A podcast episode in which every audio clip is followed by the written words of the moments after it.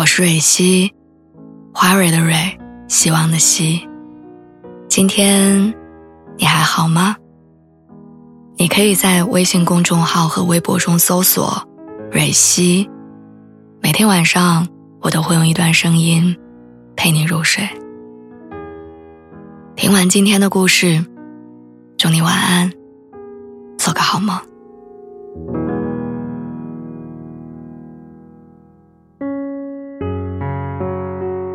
我一直有一些固定的习惯，早上起床会第一时间推开窗户，让车水马龙的声音灌到屋子里。下班回家习惯打开电视，随便点开什么，哪怕只是听声音。走在路上，我耳朵里一定要塞着耳机，然后把音乐声开得很大。我想，我大概是一个不能没有声响的人。因为有声的时候，害怕和孤单的事儿可能就可以被藏起来了。小时候，我妈妈下班晚，我总是最后一个被接走的小朋友。那种看着身边的孩子一个一个走掉，只能不停张望马路尽头的感觉，让我从小就对落单有强烈的抵触。所以上学的时候，无论是到食堂排队、出去打水，甚至上厕所，我都会和大家一块儿。好像只有在人群当中，孤单的阴影就可以被驱散掉。我喜欢站在朋友的身边肆无忌惮的笑，喜欢跟爱的人牵着手散步聊琐碎的话题，也喜欢跟同事们挤在热闹的餐厅里聊八卦。即使冬天不小心在马路上摔倒了，我也会喃喃自语的站起来，仿佛我身边有一个人在跟我说话。孤单就像是我身上的一块隐形的胎记，我总觉得它太丑了，于是我想方设法的把它藏起来。有一天，我喜欢的喜剧片上映，约了朋友一块去看，结果他临时有事来不了，最后我只能自己去。我记得我当时喝着可乐，大屏幕出现搞笑情节的时候，整个人笑得不行，手忍不住拍到旁边的座椅。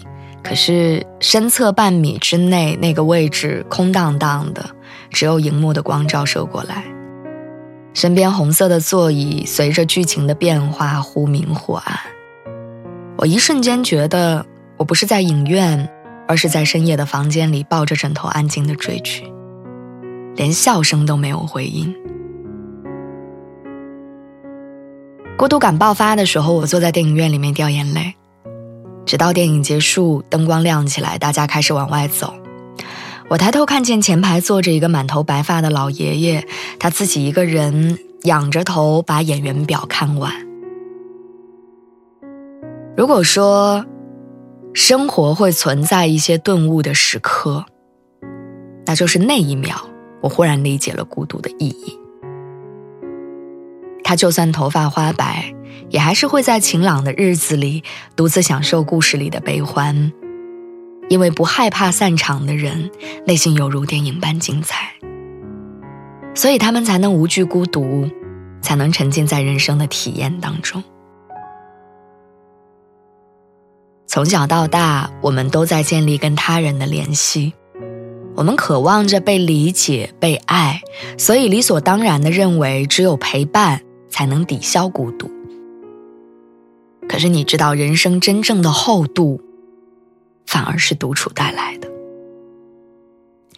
没有爸妈照顾的时间里，你知道了瓜果的斤两，能蒸出湿度刚好的米饭。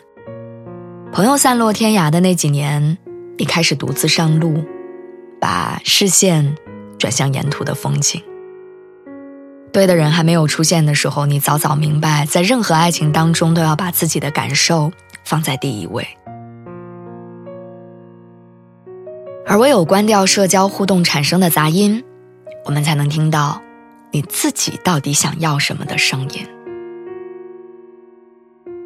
如同在细雨中呼喊里的那句话：“我不再装模作样的拥有很多友人，而是回到了我的孤单之中，以真正的我开始了独自的生活。”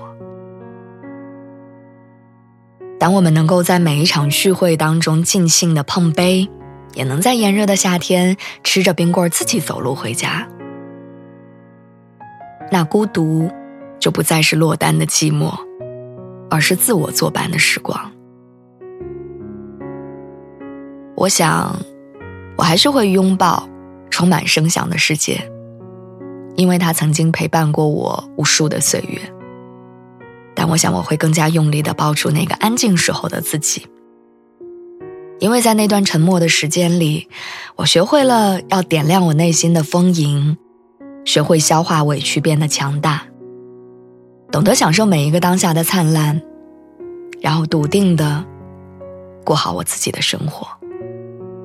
有一天，我会一个人为了一部电影，由衷的哭或者笑。